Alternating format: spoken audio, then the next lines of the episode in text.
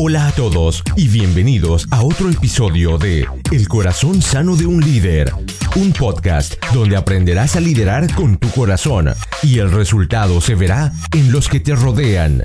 Nuestra meta, la de poder retarte, inspirarte y equiparte para que crezcas en tu liderazgo.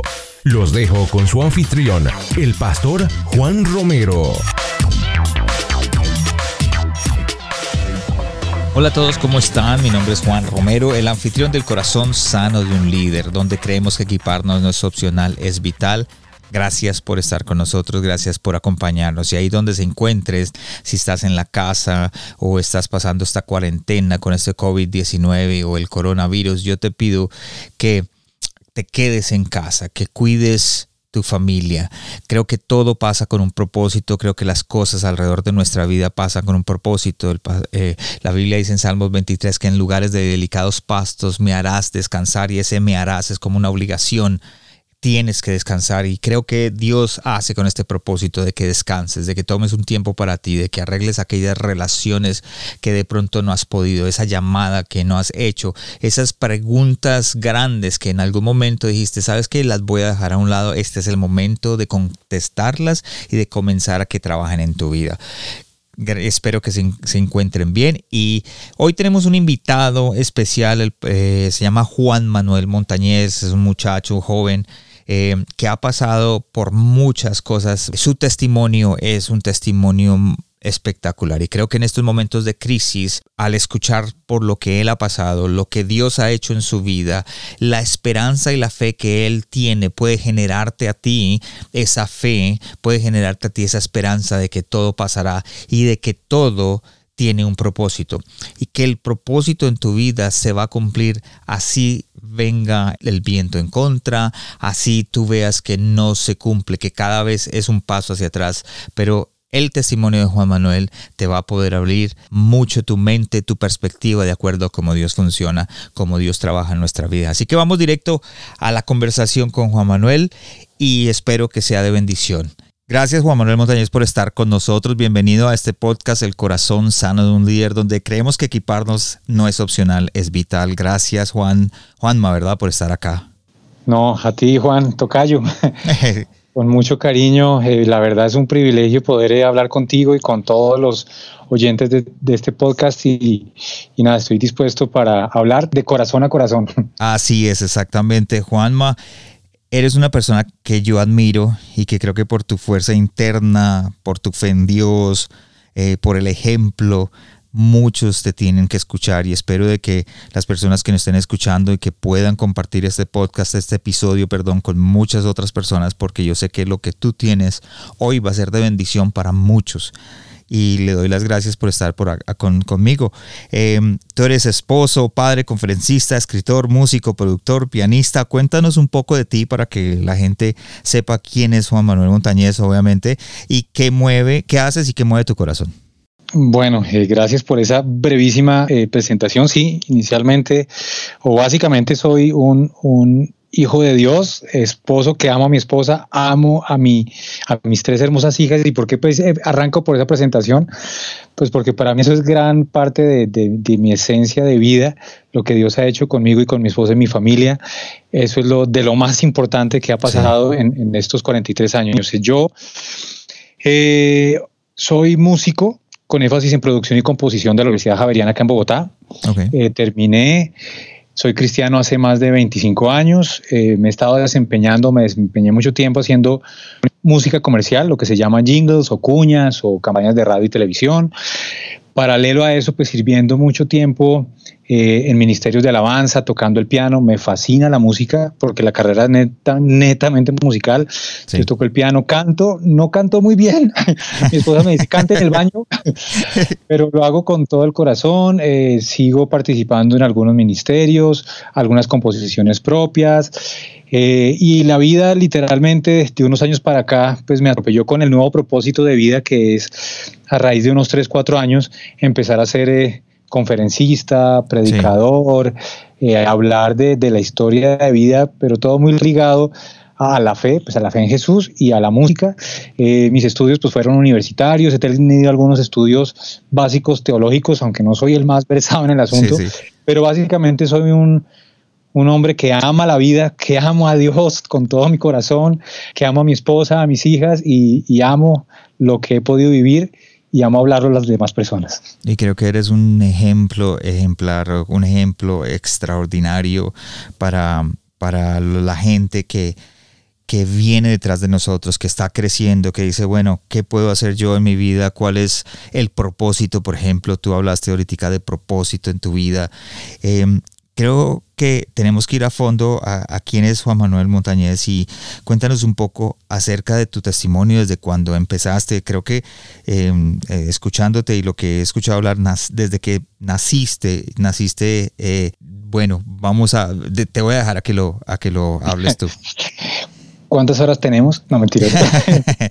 sí, es una historia larga, pero, pero bien linda y reducida. Y digo linda pues porque Dios tiene un propósito en medio de todo. Desde que nací afrontando eh, la muerte, nací con una enfermedad que se llama hemofilia A severa. Para los que me oyen y no entienden, es una enfermedad en la sangre que, de, que cualquier hemorragia es al borde de la muerte. ¿Qué pasa con la hemofilia? Es que cuando uno se golpea o inclusive espontáneamente sangra interna o externamente hasta desangrarse y morirse. Ah. Entonces, desde que yo tengo uso de razón y cierro mis ojos, me acuerdo clínicas, dolores, eh, circunstancias muy, muy difíciles desde, desde que tengo uso de razón. La hemofilia, eh, pues después de en los primeros años de mi vida haberme desahuciado y haberle dicho a mis papás y a mí en los seis meses primero y después en los cuatro o cinco años que yo tenía, de no, que no podía eh, vivir más allá de 8 o 9 años. La hemofilia es una enfermedad catastrófica degenerativa y, además que tiene muchos eh, efectos colaterales, como cuáles, a raíz de, que su manejo es por medicamentos intravenosos derivados de la sangre, pueden venir miles de contagios. Y en ese entonces, año 76 que yo nací, pues no sea allá en Canadá, donde nos estén eh, oyendo a nivel, escuchando, acá en Colombia por los cuidados eran mínimos. Entonces, obviamente, asociado la hemofilia a esa patología de dolores, de hospitalizaciones, de, no hay nada que hacer, empezaron a pasar eh, contagios con diferentes enfermedades. A los bueno, los seis meses de edad me desahucian, salí milagrosamente de eso. A los seis años me contagian con un herpes, eh, una infección en mi torrente sanguíneo totalmente al borde de la muerte, no había nada que hacer, pero milagrosamente eh, después de tres meses hospitalizado salgo sano y en ese entonces pues no conocíamos a Jesús Todopoderoso, el Dios que, conocemos, sino de oídas, como dices, de oídas te había oído, y empezaba mi lucha llorando un niño de 6, 7 años encerrado en los baños, encerrado en mi dolor más profundo, a preguntarle esos, ¿por qué? ¿Por qué a mí? ¿Por qué Dios? Que todo el mundo le hemos preguntado en algún momento, ¿por qué? ¿Por qué? Con un silencio extendido, veía, veía que, que Dios me iba sosteniendo así, yo no lo conociera o él, o él no se hubiese revelado de manera más sobrenatural, aunque ahí pasó, salí sano de esa primera eh, infección, pero quedó, y quiero contar esta anécdota muy cortica, en mi, en mi cara una mancha café del herpes que me quedó, que era como una mancha, una pus, una pus horrible. Y yo iba al colegio de 6, 7 añitos y los niños son bien sutiles, bien crueles, bien, no sé cómo digan en su país, pero burleteros. Sí. Y me veían caminar y decían, ay, me señalaban, y qué bruto, se le regó el chocolate, ja, ja, ja, ah. y se reían.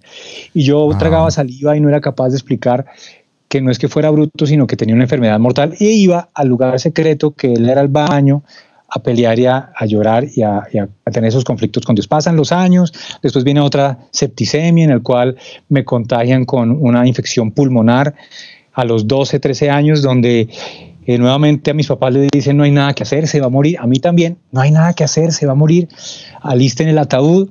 Yo en la cama me, trato de despedir de mi mamá. Fue una persona de la iglesia a la cual nosotros asistimos, que es la iglesia cuadrangular de Ford Square Church. Esa es una iglesia muy bonita. Y le dijo a mi mamá, yo quiero orar por su hijo. Ella oró, me puso la mano en el pecho y al otro día el moribundo que estaba en esa cama cuna, en esa cama, perdón, al otro día estaba con los pulmones totalmente limpios. Y contrario a lo que usted cree, ustedes creen, yo no me boté de, patas al Señor porque yo salía peleando cómo un Dios bueno puede permitir esas cosas a, mí que no he hecho nada. Y esa, es, y esa es una pregunta que todos nos hemos hecho. Pero ahí yo iba, como lo digo jocosamente acá en, Colombia, jalado de la oreja a la iglesia, porque mi mamá y mi hermano sí se metieron allá. Eh, pero la palabra de Dios no vuelve vacía. Y poco a poco, cada vez que iba, veía ese piano allá, veía las canciones, Dios en medio de mi dolor y mis preguntas abrazándome, consolándome, palabras como el Salmo 139, que decía, dice, mi embrión, eh, vieron tus ojos, tú formaste todo mi cuerpo y es hermoso, pero yo decía, pero ¿cómo puedo ser hermoso, Dios? Yo le decía, ¿cómo puedo ser hermoso si todo en mi cuerpo dice, sí, no, soy un, un desecho? Pero la palabra de Dios iba llegando, pasa los años, acelera un poco porque quedarme en cada episodio es un poco difícil y llega el año 1993, donde teniendo yo 16 años, estando en el colegio, próximo a empezar el último grado de colegio, un día, eh, después de ir a una iglesia, a esa iglesia, eh, viene a visitarnos un doctor muy importante y después de comer, de almorzar, nos sientan en la sala y quedo yo cara a cara solas con el médico y sin chistar más de buenas a primeras, él me dice, Juan Manuel, en el último examen que te hicieron tú quedaste VIH-Sida positivo por un contagio intravenoso. Por lo que eras eh, hemofílico, ¿cierto? Tenían que hacer una transfusión de sangre todo el tiempo, ¿verdad? Sí, exacto. Explico el panorama. Los hemofílicos somos politransfundidos. Entonces, cada semana o cada veces, cada día por las hemorragias me, me, inyectaban o yo me tenía que inyectar y a raíz de un medicamento contaminado, factor 8 o crioprecipitado, me llegó el virus del, del SIDA a mi cuerpo. Eh, totalmente catastrófico, durísimo, lloré, quise salir corriendo de alguna manera en mis 16 años, pero no lo podía hacer. Pero en esa noticia tan, tan nefasta, también estuvo Dios ahí, porque cuando me dio la noticia el médico me dice, Juan Manuel, ¿qué vas a hacer? Yo no sé usted qué respondería el que me está oyendo si le preguntan qué va a hacer en esa situación. Yo simplemente me puse a llorar y, y, se me vino una hemorragia por la nariz que cayeron gotas de sangre y me acuerdo que se confundieron con la tela roja del sofá de mis papás y hasta poética la situación. Yo queriendo gritar, queriendo pelear, una voz atravesó mi corazón que me decía, esa sangre que hoy ves muerte, después vas a ver vida porque yo di hasta la última gota de mi sangre por ti. Pasa eso, eh, después eh, adelantando un poco la película, una semana después me dicen, bueno, hoy en día, año 93, tú con 16 años tienes VIH-Sida, más o menos vas a vivir 3, 4 años. Y yo me encerraba nuevamente, no, Dios, no puede ser, no puede ser, yo quiero seguir viviendo. Y ahí, como dice la palabra en Sofonías, eh, que él canta sobre nosotros, Dios me cantó una canción y cada vez que me acuerdo me, me compunge el corazón de alegría porque no hay imagen más hermosa que un padre abrazando a su hijo, cantándole y arrollándole y diciéndole, hijo mío, hijo mío, esto también va a pasar. Y el SIDA no desapareció inmediatamente, seguía el SIDA, seguía la hemofilia, pero lo que hizo el Señor fue, me abrazó y me cantó literalmente Isaías 41, 8 en adelante. No temas porque yo estoy contigo. No desmayes porque yo soy tu Dios. Siempre te ayudaré, siempre te fortaleceré. Y con eso, simplemente el abrazo del Padre Celestial me dio fuerzas para seguir viviendo como puesto los ojos en Jesús, el autor y consumador de nuestra fe. Sigue mi historia, no sé si te sigo contando más. No, tienes que seguir contándolo y obviamente hay muchas preguntas que yo tengo que hacerte. ¿Cómo te sentiste eh, en los años de adolescente, digamos, de pasando por todo eso, estando ahí en tu corazón? ¿Había qué había? Mucha rabia, resentimiento con Dios. Yo eh, me encerraba, ya conociendo lo de Dios, decía, tú eres un Dios malo, eres un Dios injusto, y acá de pronto los que me oigan dirán, bueno, este señor blasfemó, simplemente yo abro mi corazón y sé que Dios no me juzgó porque yo le dije eso, simplemente Él se identificó con ese dolor, me sentía desechado, me sentía eh, un, como dice, mejor me hubiera sido haber no nacido, dice la palabra. Y él, y él peleado con Dios. Sí, peleado con Dios, pero era una pelea, yo lo digo como, como Jacob, a solas, no te soltaré hasta que no me bendigas, porque era a solas peleando, peleaba con él, le reclamaba, pero él me abrazaba y después le decía, bueno, yo te sigo creyendo, te amo, y salía a seguir viviendo, a tratar de vivir una vida normal en un ambiente social en el cual el SIDA era lo peor. Si tú te pones panorama año 93, era el estigma social total. Entonces, la decisión que tomamos como familia y como persona fue no decir nada. Sí, esa iba a ser mi pregunta. ¿Tú lo compartías? No. No, no, porque obviamente hubiese hablado, ahí sí mm, el, rechazo social hubiera sido aún tenaz y no sé si lo hubiera eh, resistido. Yo no sé si estuvo bien, regular, mal, pero hoy en día veo que todo estuvo un propósito, pues porque ese, esa procesión por dentro o ese trato en mi corazón, Dios quería hacerlo él conmigo en todos esos dolores y en todas esas cosas que Él quería hablarme. Obviamente yo mientras iba ah, andando en mi, en mi último año de colegio, en mis primeros años de universidad, veía a todos mis compañeros o todas las personas queriéndose literalmente comer el mundo y yo simplemente estaba tratando de sobrevivir. Pero una cosa que sí sé y supe es que la fidelidad de Dios me sostuvo y nunca me soltó por encima de lo yo peleado o de yo lo, lo, lo, lo no sé si se llame ofensivo o, lo osado que era en ir a ese lugar secreto y, y, y, exponerme cara a cara con Dios la queja. Y acá yo simplemente quiero dar una pequeña enseñanza.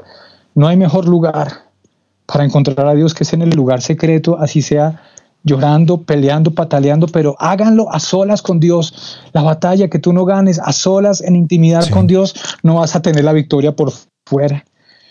Ese es el lugar en el cual exponer nuestra queja, es el lugar en el cual quejarnos, eh, llorar, todo. Y sabemos, como dice la palabra, convierte nuestro lamento en alabanza, en gratitud. Ha sido un proceso, pero bueno, eso fue como toda esa etapa. Luego, luego viene eh, tu esposa Paola, ¿verdad? Entra a tu vida. Wow, hablar de Paola es una es, wow, es un regalo gigante de Dios, es la muestra real del amor y la fidelidad de Dios. Me fascina el versículo que dice, creo que es en Gálatas, la fe obra por el amor.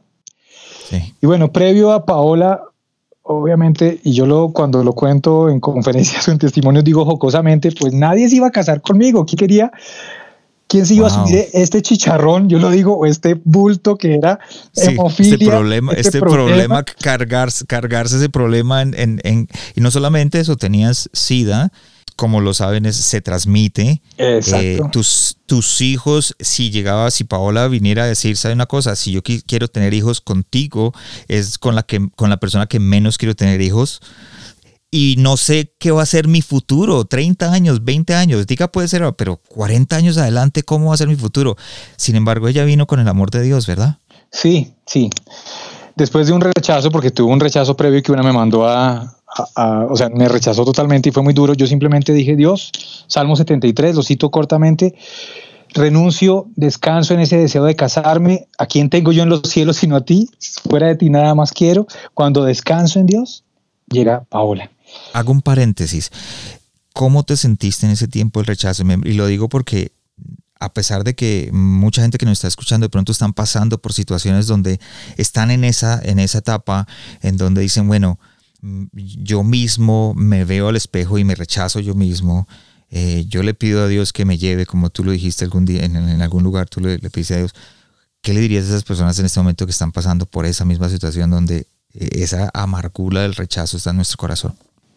El rechazo es un arma satánica, es una mentira tremenda del enemigo y es un esquema de pensamiento y comportamiento que nos destruye.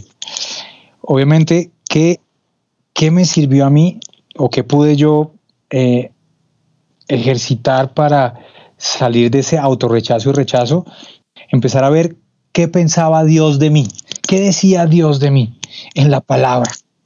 Es una decisión. Uno de los regalos más grandes que nos ha dado el Señor, aparte de la salvación, es el libre albedrío. Y yo empecé voluntariamente, en medio de ese rechazo y ese dolor, encerrarme y decir, Dios, yo quiero saber tú qué piensas de mí. Soy amado, soy adoptado, soy aceptado, soy heredero, soy coheredero. Y no es que haya sido fácil y de un momento a otro eh, ya haya sentido eh, ese amor de papá y me había sentido totalmente amado eh, por, por inclusive el entorno, porque siempre hay personas que lo rechazaran, pero teniendo en cuenta que si Dios me ama, si Dios me compró, si Dios me rescató, el resto es secundario. Vuelvo y cito esa palabra. Así desfallezca mi corazón, el Señor es mi porción y mi copa y decirle, Señor, yo contigo decido estar completo. A veces las personas dicen, no, es que yo hasta que no me case no estoy feliz, hasta que no tenga tal situación resuelta no soy feliz. Debemos aprender a ser más que completos con el Señor, con Jesús, que nos baste su gracia.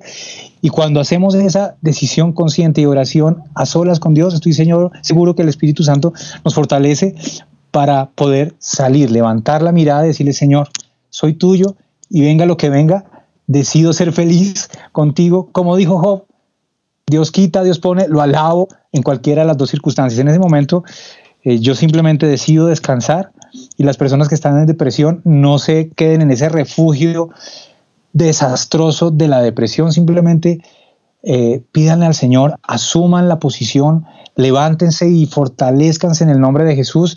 Y estoy seguro que así como Dios lo hizo conmigo, lo puedo hacer con cualquiera de ustedes. Cambio o no cambio la situación, pero el Señor es el que nos da la esperanza en medio de cualquier situación difícil o catastrófica. Ah, gracias Juan por compartir y yo sé que tus palabras están siendo recibidas en este momento por alguien que en realidad lo necesite sigamos hablando de Paola. Entonces, Paola llegó a, tu vida. Paola llegó, eh, eso no fue, no fue como historia de, novela, simplemente yo la vi de un momento a otro y en mi corazón empezó a, a ver una voz que decía, esta mujer tiene algo diferente. Empecé a acercarme a ella, empecé a cortejarla de una manera u otra, ella pues totalmente inocente en el asunto. Eh, cuando empecé a acercarme, yo dije, bueno Dios, yo no quiero que me pase lo mismo de la vez pasada, le voy a contar, le conté lo de la hemofilia, cuando le conté eso, pues ella me puso mucha atención, pero después me, reconoció que no había entendido nada, pero yo creí que ella había entendido. Pasa una semana, yo le digo, eh, ayunemos, quiero contarte algo. Pasa esa semana, llego a la casa de ella a hablar, estamos en la cocina después de almorzar y empezamos a hablar y yo soy muy muy eh, adornado en la forma de hablar, digo una cosa, digo otra, ella es mucho más concreta, yo le estoy diciendo, no, mi amor, es que tengo que contarte algo. sí, sí, tú, le das vueltas al asunto y ella es directa. A algunos nos pasa eso. Mi esposa es igual, mi esposa es directa. Me dice, llegue al punto, no se demore. al grano, al, grano. Y yo estaba en esa conversación, en ese, eh, tratando de poner los pajaritos y las florecitas, y ella de un momento a otro me interrumpe y dice, ¿qué? ¿Es que tienes sida? Y yo, oh, oh, eh, sí. Y la respuesta que salió del corazón de mi esposa, literalmente, de amor y fe, dijo, no me importa, yo te amo, Dios te sana. ¡Wow! Cada vez que lo digo, me lleno de alegría porque es cuando la fe y el amor real sí existen. Yo esperando el rechazo, esperando eh, el repudio, pero ya habiendo descansado en Dios, Dios me presenta este regalo hermoso que fue directamente de Él y nos permite, contra muchas oposiciones que tuvimos, empezar a formar una hermosa familia. ¡Wow! Qué testimonio, Juan, qué testimonio. Y a veces nosotros pensamos que, que Dios no escucha, ¿verdad? Y que no ve lo que, por lo que estamos pasando. Eh, a veces tú, tú como, como lo dijiste, te encerraste, peleabas con Él, deseaste morir, pasaste por lo del, por lo del SIDA, por lo, eh, lo de la hemofilia, y sin embargo, a pesar de todo, Dios tenía un regalo grandísimo que es tu familia. Quiero que nos sigas contando acerca de, de tu familia ahora. Hago un pequeñísimo paréntesis, eso que tú dijiste de que Dios nos escucha. Wow, sí. Tengo como evidencia un libro que se llama La oración de Javes, que llegó a mis manos en el año 2002. Eh, y al final simplemente tiene tres líneas para hacer tres peticiones. 2002, yo no conocía a Paola y final del 2002 la conocí. Y en esas tres líneas de peticiones, una de esas era casarme y tener hijas con A, no hijos. Y hoy en día Dios ha cumplido al pie de la letra esas peticiones. Bueno, sigo la historia. Sí, sí, cuéntanos. Eh, nos, bueno, cuando dijimos que nos vamos a casar, pues ¿quién dijo miedo? Pues porque decir que se va a casar con alguien con SIDA, mi hijita está loca, y literalmente. Y acá pues... Me imagino todo el mundo en contra, o la familia, o las personas que, las amigas, tú sabes. Pues gracias a Dios, eh, tanto los papás de ella como mis papás estuvieron de acuerdo. Primero que todo es un milagro que los papás de ella, siendo no cristianos, hayan dicho sí. Ahí es donde Dios pone a través de su Santo Espíritu un sentido y cuando es un propósito se cumple y punto. Y acá lo que voy a comentar lo digo con todo respeto, con todo respeto, pero ¿qué pasó? Vivíamos en ambiente eclesiástico de iglesia cristiana y se alzaron voces de líderes, de pastores, de familiares que decían, entendible, a ella le decían, usted cómo es de bruta, mucha loca, ¿cómo se va a casar con él? ¿Dentro de la misma iglesia? Sí, y por eso lo digo con mucho respeto, pero, pero ahí simplemente yo resumo que somos seres humanos y la última palabra la tiene Dios. Y, y, como dice, el Señor es mi pastor. Ahí nos tocó tener el oído muy afinado a lo que Dios quería. Y a ella le decían, bruta, loca, pues porque se va a morir usted, se va a contagiar usted, se va a morir, no van a poder tener hijos va a ser totalmente catastrófico. A mí me decían, por mi lado me sacaban y me decían, usted cómo es de osado, de atrevido, cómo pretende usted querer casarse, no ve que usted está enfermo. Yo decía, wow, yo solo quiero seguir viviendo. Sí. Pero nada, seguimos adelante. Sabíamos que primero nuestra autoridad, Dios, segundo nuestras autoridades, nuestros padres y respeto a las autoridades eclesiásticas, pero cuando Dios da una palabra, es y punto. Ahí es cuando yo digo una frase que de pronto algunos dirán, wow, no entiendo, sí entiendo, pero el Señor es mi pastor y no el pastor es mi Señor. Y lo digo con, corazón, con corazón. Y porque tomamos esa decisión de pronto absurda, osada o loca, amo la locura del Evangelio, es que hoy en día tenemos una familia contra todo pronóstico, con tres hijas hermosas, que solo de verlas caminar son un milagro. Y mira que, una cosa que este podcast se llama El corazón sano de un líder y la razón por la que nació fue por esa misma, porque yo me di cuenta de que eh, hay pastores y líderes que a pesar de ser tener ese ese estatus de pastor y líder o ese cargo, su corazón no está sano y la manera de liderar es, que dañan a las personas que están cuidando. Ese fue en realidad la motivación por este podcast, de poder llegarle a gente que pudiera escuchar el testimonio como el tuyo ahora y esos líderes y pastores que están escuchando en este momento poder entender de que a veces Dios tiene un plan que es mucho más grande que el que yo estoy pensando. Amén. Y simplemente si, si pudiéramos escucharlo y acercar nuestro oído a lo que Dios eh, quiere hacer en sus vidas, Él va a dar esa confirmación. Amén, así es.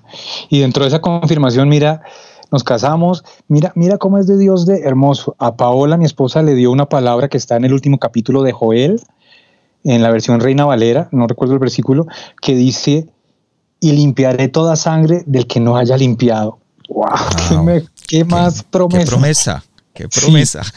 Nos casamos, eh, y yo, y acá yo levanto la mano como hombre testarudo y cabeza hueca, yo creí sabérmelas todas o ayudarle a Dios. Sí, y ahí caemos, todos caemos en eso. Vamos a darle la empujadita a Dios para, que no, para ayudarle.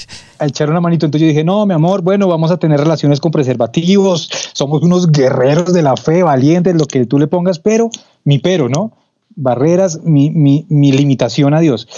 Y haciendo yo todo eso, tuvimos relaciones sexuales y para Dios no hay barrera que se interponga y sin buscarlo, a los seis meses de casados queda Paola embarazada de María Paula.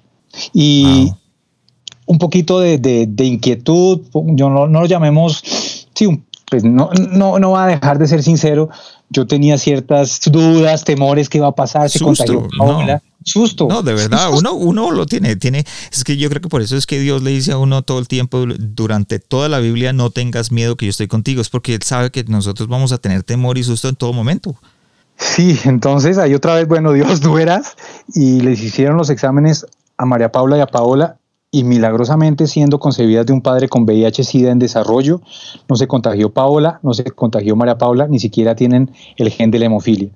¿Quién hace eso? Nuestro Dios Todopoderoso. O sea que tus niños, eh, tu, esposa y tu, y tu hija salieron espectacular, sin nada, sin, sin, sin el SIDA. Oh, wow, Dios. Totalmente sanas. Y ahí, ahí no para la cosa, pues que María Paula, ¿ok? Y yo, mira cómo es Dios de lindo. Yo que cuando creí que ni una mujer me iba a voltear a, a, mirar. Hoy tengo cuatro mujeres que me están consintiendo. María Paula tiene ocho, tenía ocho meses y sin estarlo buscando, nuevamente Pin embarazada, Paola. Y yo, wow, ¿qué va a pasar? Eh, el médico me manda una nota del ginecólogo después de tener ella un retraso que dice feliz día del triple papito y yo digo cómo así venían trillizas en ese en ese segundo embarazo después en la segunda ecografía se reabsorbe una y ahí nacieron eh, después de los nueve meses, Juana y Catalina, mellizas, y nuevamente, para la gloria del Señor, todos los exámenes 100% sanas, no se contagiaron con el virus del SIDA ni el gen de la hemofilia y mi esposa totalmente sana, siendo hija de un padre todavía portador del sí, porque en ese tiempo todavía lo tenías, estabas en VIH positivo. Exacto, todavía estaba. Y estaba cada vez más eh, inmunosuprimido, estaba tomando, empezando a tomar medicamentos retrovirales que ustedes, los que oyen o saben del tema, lo conocen y pues que, que nadie se muere de SIDA sino de una enfermedad, una infección oportunista que por las bajísimas defensas llega y lo mata a uno en cualquier momento. Pero no obstante la lucha, no obstante la, la muerte, como Satanás viene a matar y robar y destruir, paralelo estaba y sobre todo estaba Dios que vino a traer vida y vida en abundancia. Así es, así es. En el 2008 eh, caes otra vez en una fase terminal de SIDA, ¿verdad? Sí, 2008-2009 ya yo entro en etapa terminal de SIDA, no funcionaba nada, ningún medicamento, ningún tratamiento. Llego a pesar 32 eh, kilos, pues soy, soy flaquito, pero en ese entonces estaba totalmente raquítico. Fue un día que después de luchar mucho con el SIDA, de no controlar esfínteres, cada vez más, más pálido y flaco, eh, me dieron un caldo de una sopa, acá se llama pajarilla, y eso como la gota que rebosó la copa y en esa noche se me reventó una úlcera, se me perforó el intestino y una hernia se me estranguló todo al mismo tiempo. No me podían abrir porque se regaba la infección o me desangraba. Estuve seis meses hospitalizado acá en la Fundación Santa Fe de Bogotá, en etapa terminal de SIDA, donde nadie daba un peso por mí. Todos los días le decían a mi esposa, se va a morir. Inclusive, y esta es una anécdota que también la, la cuento a veces, ahí en medio de esa cama moribundo, veía programas de enlace y los médicos se burlaban, eso, sígale pidiendo a ese Dios a ver si lo saca de ahí. A mi esposa le decían, ya no, ya no, ya no vale la ah. pena que el sistema de salud gaste más plata en este señor, se va a morir. Pero seguíamos agarrados de la, de la fe. Pero ahí en esa hospitalización pasó algo tremendamente trascendental. Yo no sé si alguno de ustedes ha, ha querido morirse ha dicho me quiero morir o me quiero suicidar, yo lo dije y yo muchas veces, no obstante ese deseo de vivir que me daba Dios, a veces yo dije me quiero morir y tuve un intento de suicidio. Eh, en esa clínica eh, hubo una experiencia tremendamente espiritual y, y, profunda que yo en esa cama moribundo le tuve que pedir perdón a Dios por desear morirme y por querer suicidarme porque el único dueño de la vida es Dios y no importa la situación más difícil que tengamos, Él siempre tiene una salida en medio de ese valle de sombras de muerte. Yo le dije, Señor, perdóname, yo quiero seguir viviendo, ah, yo quiero eh, creerte aún más, quiero eh, descansar en ti. Bueno, ¿qué pasa ahí? El amor de mi esposa, esa decisión, esa, esa renuncia, ese pedir perdón con Dios, una un pastor fue y oró por mí, me puso la mano en el corazón y me dijo, Juan Manuel, eh, tú eres sano en el nombre de Jesús y tienes que romper ese pacto con Satanás. Voltea y mira a mi esposa y le dice, mujer, eh, Dios respalda tu fe y tú y tu casa servirán al Señor. No dijo más, salió y esa noche eh, tuve un sueño, un encuentro, una visión, sé que es ciertísimo porque las consecuencias son reales, en el cual yo estaba en, la camilla, me levantaba, subía una, una cumbre, una montaña y entraba a una caverna negra, hedionda, donde estaba la silueta del mismísimo Satanás. Hedía sufre, había dos llamas de fuego ardientes, estaba esa silueta y yo ahí renunciaba a ese espíritu de muerte que reposaba sobre mí. Yo me volteé cuando salí, vi la luz del Señor que me abrazó y ahí fue el sueño. Al otro día, y no les miento, milagrosamente mi médula empezó a producir glóbulos blancos y el virus del SIDA empezó a salir en mi sangre totalmente indetectable, indetectable. Porque Dios es todopoderoso, porque las verdades espirituales son para aplicarlas y las batallas que se ganan en el ambiente espiritual, como ya lo dije, tienen repercusión en el plano material. ¿Esto para qué es? Para darle la gloria a Dios y también para animarlos y retarlos que si usted ha dicho, me quiero morir, me quiero suicidar, eh, no sirvo para nada, se arrepienta, renuncie, corte con eso y el Señor va a poder aún más obrar un milagro creativo en su vida y va a ver, va a ver la respuesta de Dios porque Satanás está vencido en el nombre de Jesús. Así es, qué testimonio. Y mira, mira cómo funciona, y yo digo, siempre digo cómo funciona el diablo. Primero te dicen que no es bueno que estén gastando dinero en, en tu cuerpo, en tu sanidad. Luego te dicen que no es bueno que estés vivo, porque no vas a estar bien y que no vas a quedar bien. Y al final terminas tú mismo diciéndote, es que sí, es que no es bueno, y terminas y atentas contra ti mismo, contra tu vida. Una cadena de engaño, sí. de mentiras.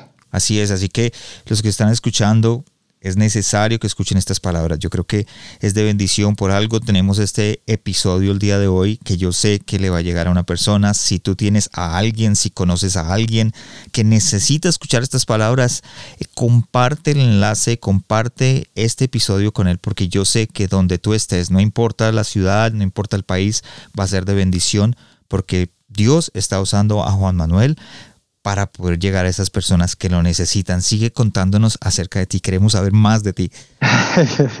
Eh, bueno, ahí pasa eso, em, me recupero, eh, regresamos a, bueno, un pueblo, o más bien nos fuimos a un pueblo cercano a Bogotá, que es Cota, a vivir. Tenían las dos piernas, de pronto los que no me oyen, les explico, yo hoy en día no tengo mis dos piernas, pero yo tuve piernas yo eché paso, yo bailé, no mentiras, yo, yo tuve pecueca, como dicen por ahí. Entonces llegó la última etapa de mi vida. Obviamente todo esto, pues contarlo así es, es, eh, un poco no superficial, sino rápido, pero todo era una lucha tremenda y doy gracias y a, Dios por mi esposa, pues porque en medio de las dificultades permaneció. Pero bueno, llegamos a esa última etapa. Resulta que en la hospitalización de los seis meses en la etapa terminal de SIDA, eh, me, me pegaron una micobacteria atípica que dijeron que era tuberculosis. Mejor dicho, eso era tremendo. Para completar. Para completar el cuadro, sí. O sea, imagínate, que, imagínate que yo estaba escuchando tu testimonio estaba, y yo dije, no, pero si no le deja de llover, como estamos, es, bulto de sal, como dice mi, mi, esposa a veces cuando uno le va tan de malas, pero yo decía, no. Acá, acá hay un dicho que dice, a Remala le fue mejor, a Pedro Remala. A Pedro.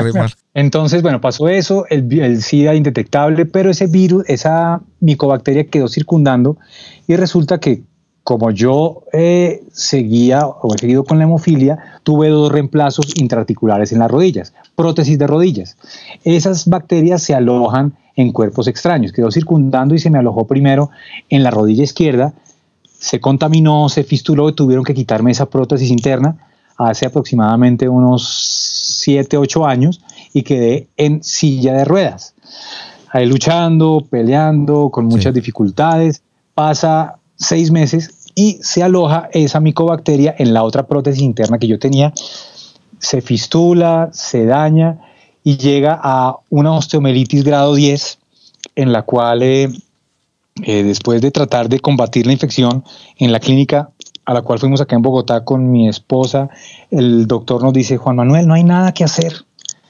Eh, si tú no firmas para que te amputen las piernas, te vas a morir. Wow pero Dios usa hasta los médicos, Dios usa a todo el mundo y salieron unas palabras de la boca del médico y, Dios lo bendiga y los bendiga porque Dios los usa también. Dijo, Juan Manuel, ok, de pronto no vas a tener piernas, pero vas a tener manos, vas a tener corazón y la vida para seguir sonriendo y, teniendo un propósito. Dijo más o más y esas palabras llegaron a mi corazón. Firmamos y hace siete años de estar de 1,75 pasé a la siguiente noche estar de 1,20 y muy duro, pues muy duro, muy duro.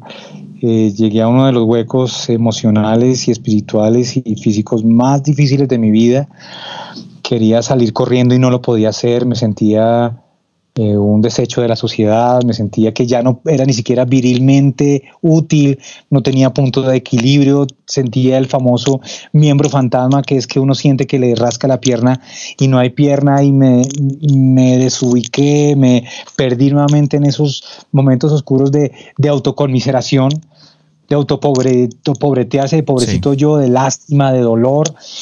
Eh, llegué no a un refugio, sino a un escapismo absurdo que fue ser adicto a la morfina y levanto la mano y reconozco que fui adicto a la morfina, todo pidiendo escapar, escapar, pero ahí hasta allá Dios me persiguió en mi, deseo de escapar, Dios me persiguió y me confrontó en esa situación difícil porque iba a perder mi familia, iba a perder el propósito, iba a perder todo un día.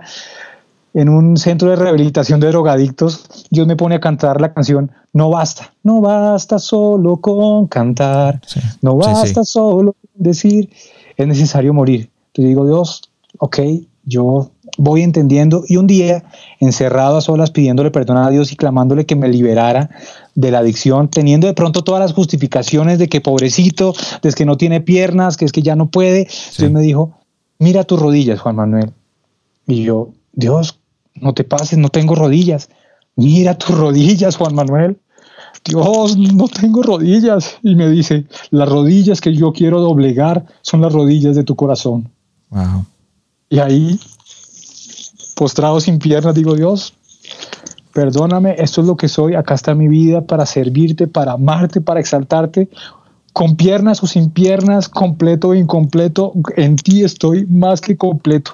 Asumo y dejo de justificarme y dejo de pobretearme y autocompadecerme y me levanto y entendí que Dios no nos tiene lástima, sino nos tiene misericordia. Porque la lástima te quita el valor de hijo, la misericordia te empodera de ese valor de hijo amado y escogido.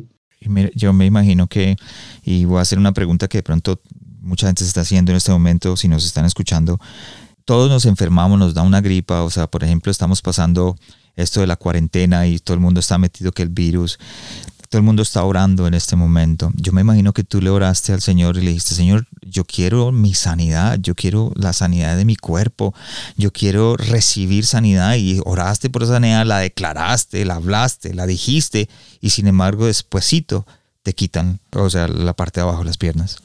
Wow, sí.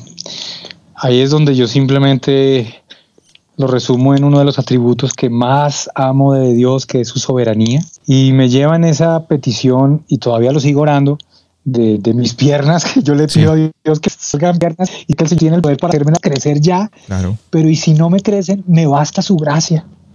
Me basta su gracia. Me lleva el pasaje de Pablo que muchos lo conocen y a veces sí nos creemos tan orgullosos, tan osados de decretarle a Dios, ordenarle que haga algo, siendo que Él simplemente es queriendo hacer el mayor milagro que es en nuestro artículo de por nada estéis afanosos si no sean conocidas vuestras peticiones delante de Dios en toda oración y ruego. Y ahí no dice y tu respuesta llegará campante, sino dice y la paz de Dios que sobrepasa todo entendimiento, es la paz. ¿Y por qué cito la gracia? Porque yo le rogué al Señor, devuélveme las piernas y le sigo rogando, pero si no me las devuelve, descanso en su gracia, igual lo voy a alabar por toda la eternidad.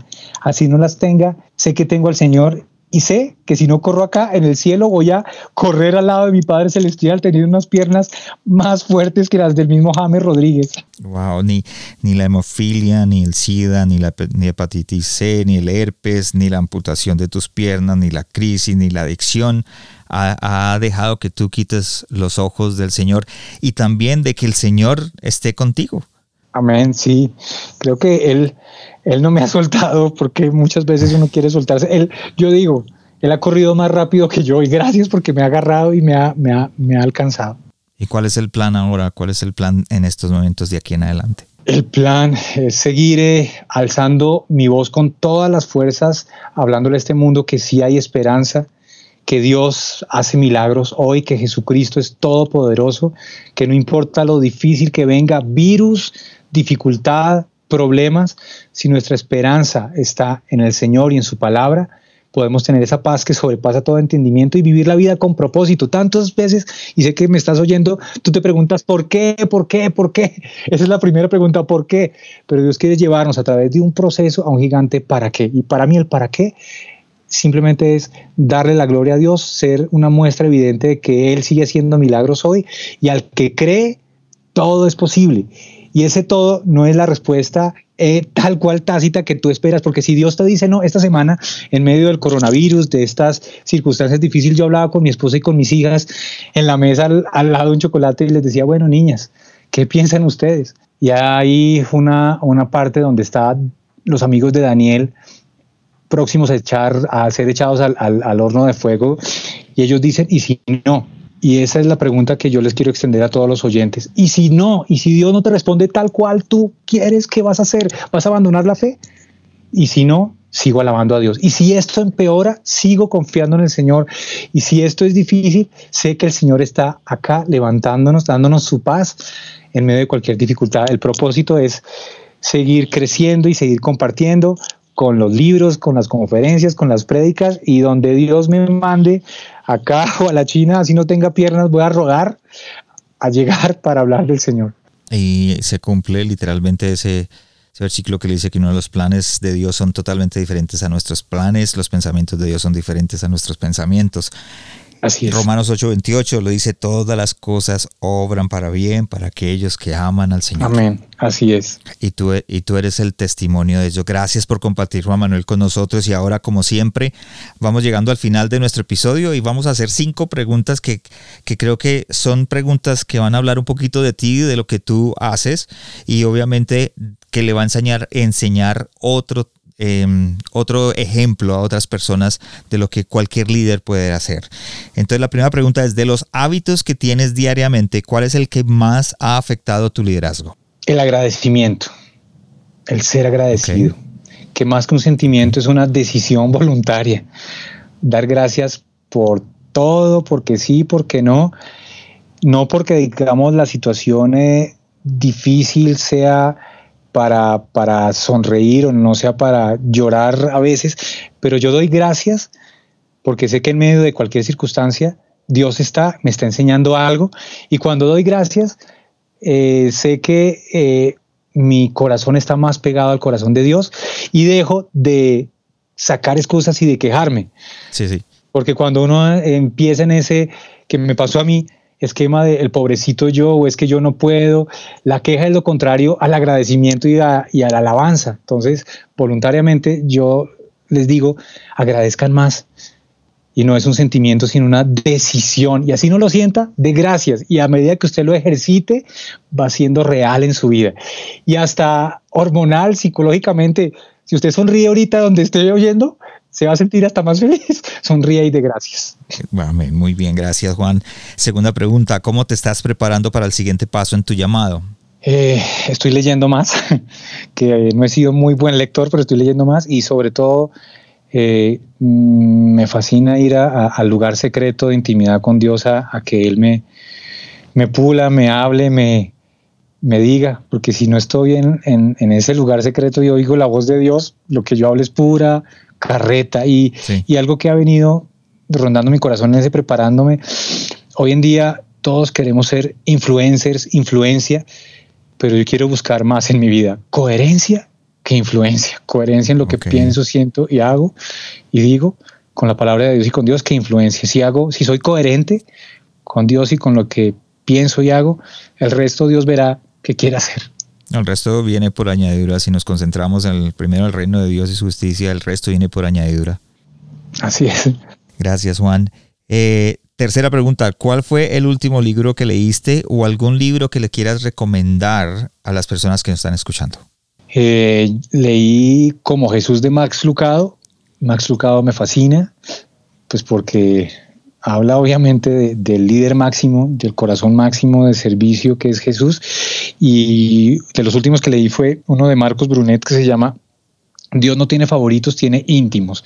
Y me fascina eh, ese paralelo, pues porque el lugar más importante que nosotros como cristianos debemos tener es la intimidad con Dios.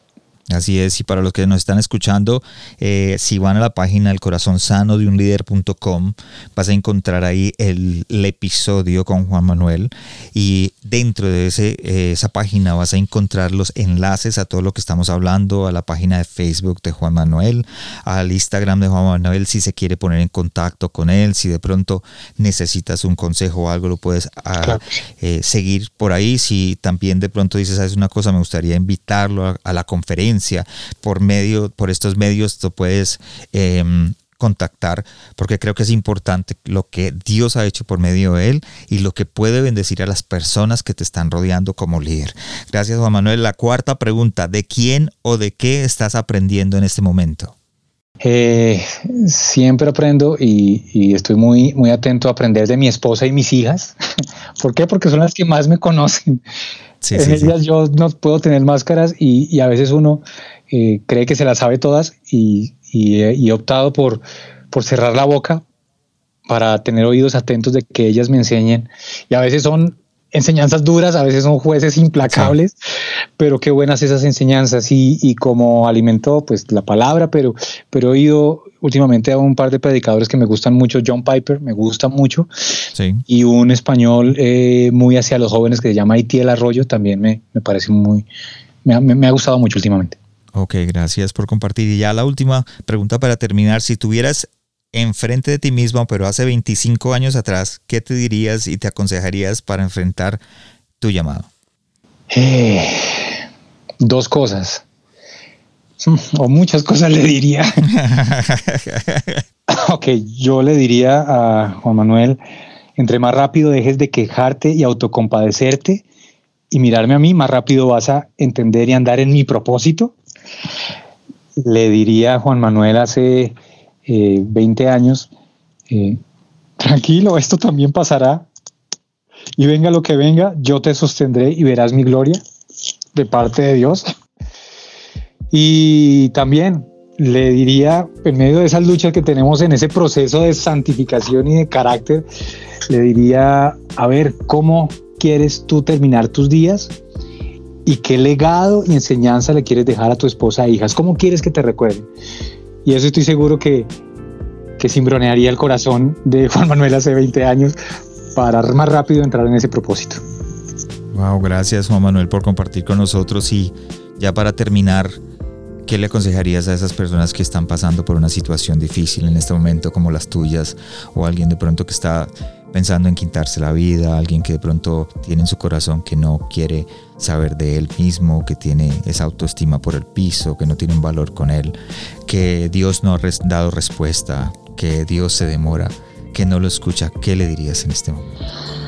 Que no desfallezca, sé que es una palabra eh, dura porque uno ve el panorama totalmente difícil. La fe es agarrada de la paciencia y yo te puedo decir cualquier palabra motivadora, que tengas una buena actitud, pero eso siempre va a ser orgulloso y escaso. Tú y Dios quiere entrar con cada uno de ustedes en un proceso de sanidad y de esperanza, sanidad y esperanza, que busques a Dios, que Él te oye. Dios quiere sanar tu alma, cuerpo y espíritu y la esperanza que me sostuvo a mí te puede sostener a ti, que es la fe bíblica cimentada en las promesas de Dios. Puede que ahorita no lo veas, pero si tú permaneces, lo verás. Y así como Dios lo hizo conmigo, lo puedo hacer contigo. Y si yo pude, después de todos los dolores y dificultades, hoy en día sonreír y ser más que feliz, ser pleno en el propósito de Dios, tú también lo puedes hacer, porque el amor de Dios no se rinde y el brazo del Señor no se ha cortado para salvarte y sanarte. Ve al lugar secreto, prueba con Dios y lo digo con una frase sencilla que acá dicen del carnaval de Barranquilla. El que lo vive es el que lo goza. Entonces vívelo y vas a gozar en el Señor. Así es, gracias Juan Manuel por compartir con nosotros y gracias a todos los que nos eligieron el día de hoy para escucharnos en este episodio. Eh, gracias por acompañarnos, gracias por apoyarnos y compartan este episodio con aquellas que lo necesitan. Gracias Juan. Gracias a ti Juan, Tocayo, Dios te bendiga. Un abrazo.